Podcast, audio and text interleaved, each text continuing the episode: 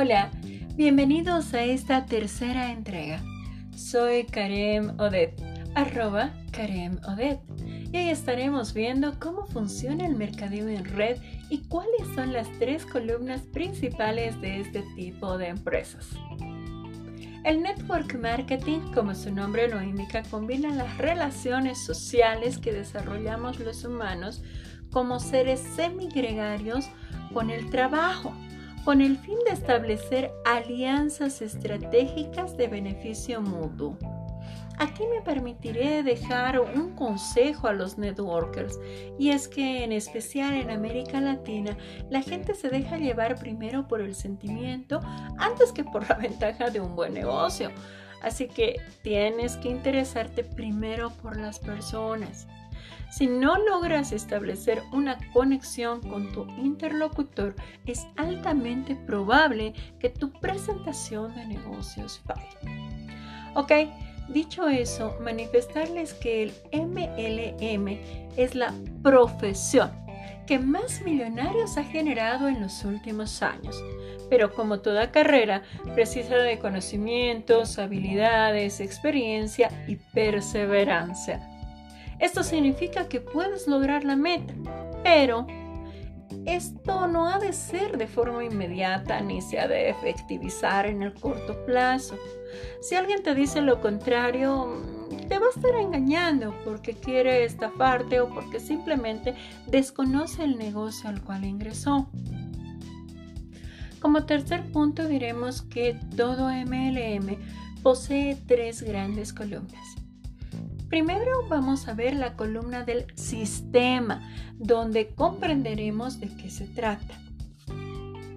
Bien, el MLM es un esquema de comisiones por ventas, donde cada persona recibe básicamente dos tipos de retribuciones de parte de la empresa.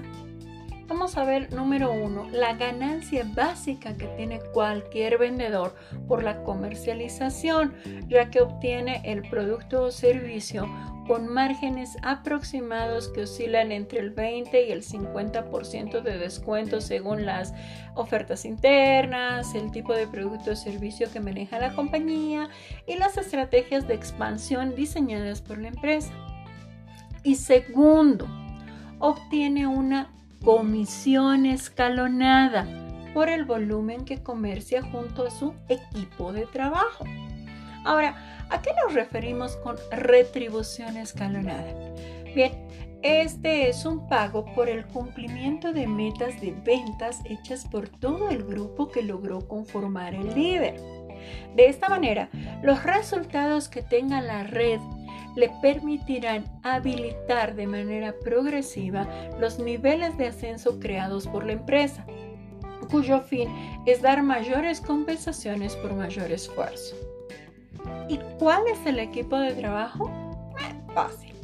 Este está conformado por la gente que afilió el socio a la empresa de manera directa, como por los que a su vez llevaron las personas que inscribió.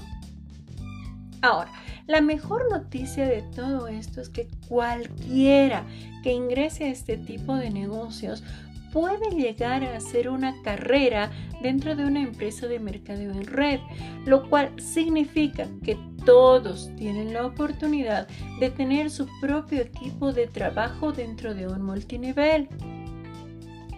Pero para que sigamos comprendiendo su funcionamiento, veremos ahora la segunda columna, que es la empresa como tal. Bien, existen muchas empresas que tienen este tipo de sistema y suelen adoptar estas estructuras para generar una expansión rápida.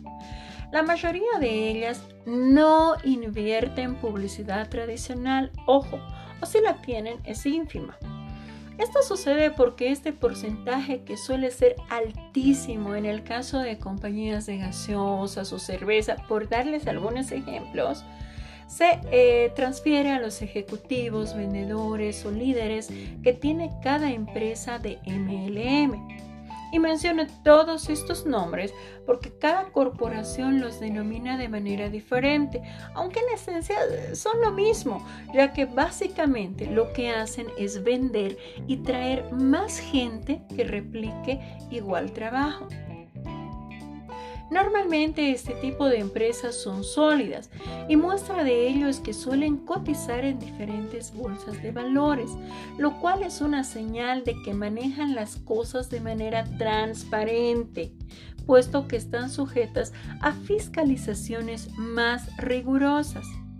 Esta información también es pública y hoy en día hallarás incluso portales especializados en noticias sobre este rubro de negocios. Existen sitios como vivaelnetworking.com, por ejemplo, donde vas a hallar notas relativas al mundo del mercadeo en red. En este sitio, por ejemplo, vas a encontrar reportes que dan cuenta del movimiento de empresas como Herbalife, Primerica, New Skin Usana, Octavia, Avon Products o Tupperware, entre muchas otras que logran mover varios miles de millones de dólares al año como fruto de sus operaciones. Mientras más información pública haya sobre los movimientos de una empresa, puedes tener la seguridad de que se trata de una firma que tiene prestigio, el cual es fruto de años de trabajo. Ahora bien, vamos a revisar qué es la tercera columna y esta está dada por las personas. En este punto tengo que decirles con decepción que durante las capacitaciones que he dado hallé que la mayoría de quienes están en este tipo de sistemas no tienen ni idea de qué es lo que están haciendo lo cual puede dejar grandes incógnitas a las personas que se asoman a ver de qué se trata el negocio. Y ante ese vacío o mala información que se genera, se produce un desprestigio de la empresa y en general de todo lo que es el mundo del MLM.